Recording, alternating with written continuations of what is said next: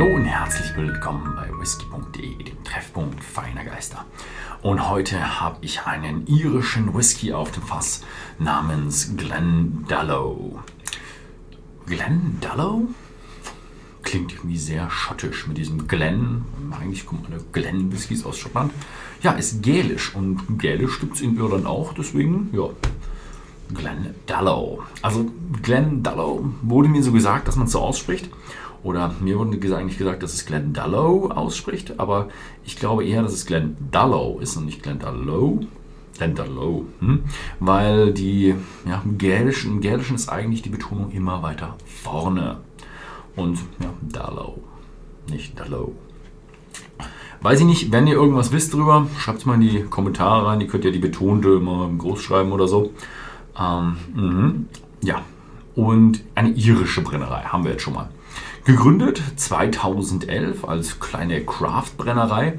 Damit ist sie mittlerweile auch schon zehn Jahre alt und hat jetzt ein paar Whiskys rausgebracht, die es dann auch mal bis nach, nach Deutschland zu uns gefunden haben. Ähm, die Geschichte von denen ist so ein bisschen so, ja, an einen Heiligen geknüpft. Das machen sie gern mal in, in Irland. Die haben gerne ihre Heiligen. 1518 zog der heilige Sankt Kevin, St. Kevin, hier ist er abgebildet, der St. Kevin, durch, durch Irland und missionierte da und ja, war halt einfach ein Heiliger. Er zog durch die Wildnis und ja, bekehrte Heiden wahrscheinlich oder Wilde. Ähm, ja, Kevin. Kevin zog durch die Wildnis. Ähm, Glenn Dallow heißt übersetzt so viel wie natürlich Glen Tal und Dallow ist zwei Seen. Na, vielleicht spricht man es dann doch anders aus, weil da ist dann wahrscheinlich zwei und Low, Low, Seen? Hm, ich weiß es nicht. Ähm, und dann haben wir noch, was ist noch? Äh, die Abfüllung wurde in Burgunderfass nachgereift. Hier steht sogar noch, ähm, dass es französische Eiche ist, steht hier hinten drauf, habe ich gerade noch so aus dem Augenwinkel gesehen. Und es sind Grand Cru Fässer. Also, ja, sehr interessante Geschichte. Ähm, limitiert auf 456 Flaschen und hier oben habt ihr dann, wo ist hier? Hier ist dann auch noch äh, Fassnummer, sehr kryptisch drauf geschrieben. Ja. Ich glaube, hm, mehr gibt es dazu jetzt erstmal nicht zu sagen. Der Test wird dann folgen. Mhm. Mhm. Oh.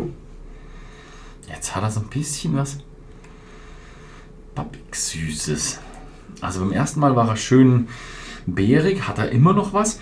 Jetzt sind es aber irgendwie so die Erdbeeren schon, schon ein bisschen in. Oh, die ganz süßen Erdbeeren mit so ein paar Gummibärchen dazwischen. ein paar roten Gummibärchen dazwischen.